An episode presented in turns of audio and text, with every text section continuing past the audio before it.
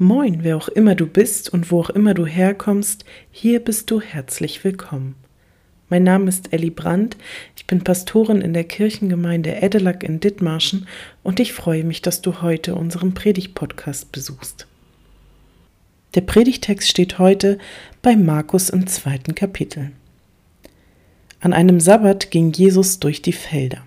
Seine Jünger fingen an, am Weg entlang Ehren abzureißen und die Körner zu essen. Da sagten die Pharisäer zu ihm, Hast du gesehen, was sie da tun? Das ist doch am Sabbat nicht erlaubt. Jesus entgegnete, Habt ihr nie gelesen, was David tat, als er und seine Begleiter nichts zu essen hatten und Hunger litten? Wie er damals zur Zeit des Hohenpriesters Abjatar ins Haus Gottes ging und von den geweihten Broten aß, von denen doch nur die Priester essen durften, und wie er auch seinen Begleitern davon gab? Und Jesus fügte hinzu, der Sabbat ist für den Menschen gemacht, nicht der Mensch für den Sabbat. Darum ist der Menschensohn Herr auch über den Sabbat. Gott schenke uns ein Herz für sein Wort und ein Wort für unser Herz. Amen. Liebe Gemeinde, gestern haben wir in unserer Kirche Konfirmandenunterricht gehabt und das Thema, das wir behandelt haben, waren die zehn Gebote. Wir haben die zehn Gebote kennengelernt und uns mit ihnen auseinandergesetzt. Wir haben aber auch generell über Regeln, Gebote und Gesetze nachgedacht, darüber, dass wir derzeit regelrecht bombardiert werden damit, ganz aktuell natürlich durch all die Corona-Auflagen, aber auch im Straßenverkehr, in der Schule, auf Arbeit, unser gesamter Gesetzesapparat. Überall begegnen uns Gesetze und Regeln. Sie sollen unser Leben und vor allem unser Zusammenleben regeln und ordnen. Und auch wenn wir manchmal die Nase voll davon haben, dass wir mittlerweile so stark eingeschränkt werden in unserem Alltag, waren wir uns gemeinsam dennoch einig. Die allermeisten Regeln sind schon irgendwie sinnvoll und nötig für ein gutes, faires und vor allem harmonisches Miteinander. Klare Regeln geben Struktur und Halt. Sie helfen dabei, dass kein Chaos ausbricht und das ist sehr gut. Worin wir uns ebenfalls einig waren, die Konfis und wir als Team, ist, dass es Regeln gibt, bei denen man das ein oder andere Auge zudrücken kann. Und die man sogar hin und wieder brechen muss, damit man anderen nicht schadet. Man nehme nur die Situation an der roten Ampel. Und plötzlich kommt ein Krankenwagen mit Blaulicht von hinten angefahren. Und auch die von allen so hochgelobte Wahrheit ist nicht immer angebracht. Manchmal ist es besser zu schweigen, statt alles ungefiltert einfach rauszulassen. Selbst die Bibel kennt solche Grauzonen, wie zum Beispiel der Predigtext für heute. Das dritte der zehn Gebote heißt, du sollst den Feiertag heiligen. Was nichts anderes meint als am siebten Tag der Woche sollst du nicht arbeiten, sondern ruhen, denn dieser Tag ist heilig. Er erinnert die jüdische Bevölkerung an die Zeit, als sie noch in Sklaverei in Ägypten lebten und daran, dass Gott sie befreit hat aus dieser nicht enden wollenden Unterdrückung und Zwangsarbeit. Und er erinnert an die Geschichte der Schöpfung. Auch Gott ruhte nach getaner Arbeit und das Gleiche will er für seine Menschen. Nach der Bibel fängt der Sonntag übrigens schon am Samstagabend an und dauert bis Sonntagabend. Er wird auch Sabbat genannt. Das Alte Testament, auch jüdische Bibel genannt, enthält eine lange Liste von Dingen, die beschreiben, was am Ruhetag erlaubt ist und was nicht erlaubt ist. Erntearbeiten sind beispielsweise an diesem Tag streng verboten. Essen allerdings muss ein Mensch jeden Tag und deshalb ist es auch erlaubt. Wenn die Jünger Jesu sich beim Vorbeigehen am Feld also etwas abrupfen, weil sie Hunger haben, ist das am Ende alles gar nicht so eindeutig. Aber Jesus sagt an dieser Stelle noch eine ganz wichtige Sache. Gott hat den Feiertag nicht für sich, sondern für den Menschen eingeführt. Bei diesem Tag geht es nicht darum, Gott zu gefallen oder ihm etwas Gutes zu tun. Gott tut den Menschen damit etwas Gutes und sagt, du brauchst Ruhe und Zeit für dich, um deine Akkus wieder aufzuladen. Ich finde es so bemerkenswert, dass auch die Bibel schon sagt, Mensch, du brauchst Ruhe. So viele Menschen erkranken immer häufiger daran, dass sie sich keine Pausen gönnen und nicht abschalten können.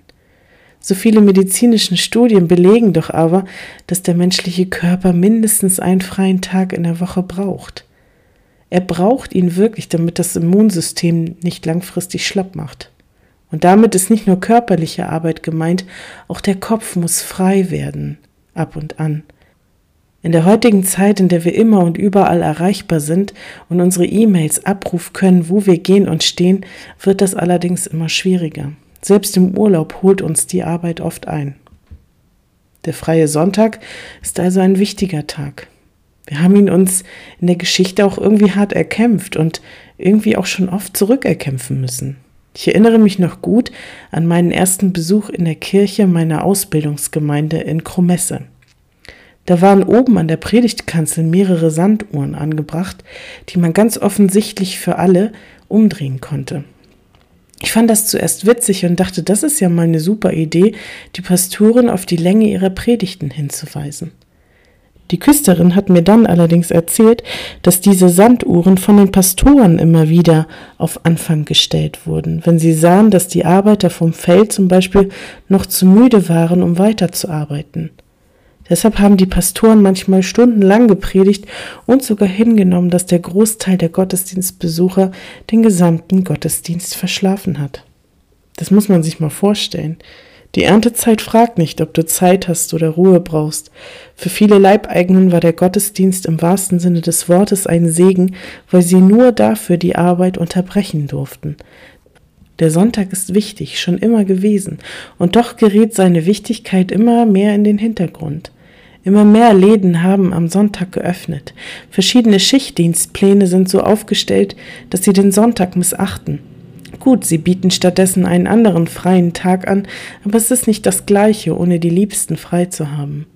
Ich kann Ihnen da ein Lied von singen. Vielleicht kennen Sie den sogenannten Pastorenmontag, andere sagen auch Pastorensonntag dazu. Ein netter Versuch für uns, einen ganzen freien Tag zu konstruieren, aber ich sage Ihnen ganz ehrlich, Montag frei zu machen ist ziemlich kontraproduktiv. Es ist keiner da, mit dem man was Schönes unternehmen kann. Man arbeitet an Ämtern, Bestattern und so weiter vorbei. Der Sonntag ist wichtig. Ein einheitlicher freier Tag ist für alle wichtig. Zum Ausruhen für gemeinsame Unternehmungen, um die Familie mal komplett an einen Tisch zu bekommen. Der Sonntag ist auch wichtig für einen Tag in der Woche, an dem ich auch Gott und meinen Glauben Raum schenken kann. Bevor sich meine imaginäre Sanduhr hier jetzt noch einmal umdreht, komme ich lieber schnell zum Ende. Was auch immer Sie heute noch gedenken zu tun, vergessen Sie nicht, sich Ruhe zu gönnen. Tun Sie, was Sie dazu brauchen. Seien Sie nicht zu streng mit sich, wenn vielleicht doch noch etwas Haushalt auf Sie wartet oder an die Jüngeren von uns die ein oder andere Hausaufgabe. Gott hat diesen Tag für uns gemacht und nicht um uns zu quälen. Der Friede des Herrn sei mit uns allen. Amen. Wir beten gemeinsam. Vater unser im Himmel, geheiligt werde dein Name Dein Reich komme, dein Wille geschehe, wie im Himmel, so auf Erden. Unser tägliches Brot gib uns heute und vergib uns unsere Schuld, wie auch wir vergeben unseren Schuldigern. Und führe uns nicht in Versuchung, sondern erlöse uns von dem Bösen. Denn dein ist das Reich und die Kraft und die Herrlichkeit in Ewigkeit. Amen. Der Herr segne dich und er behüte dich. Der Herr lasse sein Angesicht leuchten über dir und sei dir gnädig. Der Herr hebe sein Angesicht über dich und gebe dir seinen Frieden. Amen.